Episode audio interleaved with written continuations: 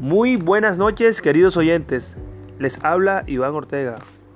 Hoy desde casa empezamos una nueva transmisión acompañado de nuestra colega Wendy Peña. Hablaremos de dos temas muy importantes que son impuesto de industria y comercio y retención en la fuente por renta.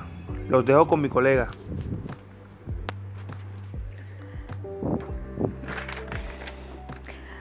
Buenas noches, queridos oyentes. Mi nombre es Wendy Peña. Esta noche nos acompaña un delicioso clima lluvioso. Como lo dijo mi colega Iván, hoy hablaremos de dos temas muy importantes, como lo es el impuesto de industria y comercio y la retención en la fuente por renta. El impuesto de industria y comercio es un gravamen de carácter municipal, considerado un impuesto directo con el que se graban las actividades industriales, comerciales y de servicios que se realizan dentro de la jurisdicción de un municipio. ¿Quiénes están obligados a pagar? Están obligados a pagar toda persona natural o jurídica que se encuentre en la jurisdicción de un municipio. ¿Cómo calculan?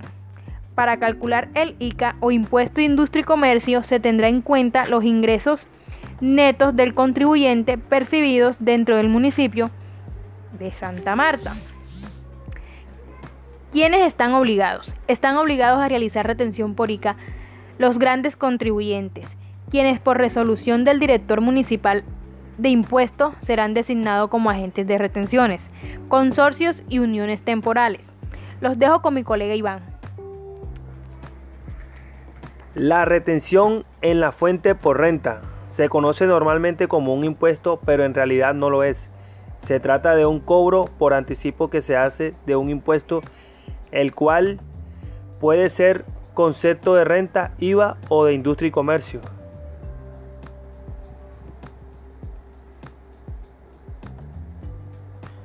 ¿Quiénes deben pagar la retención en la fuente por renta?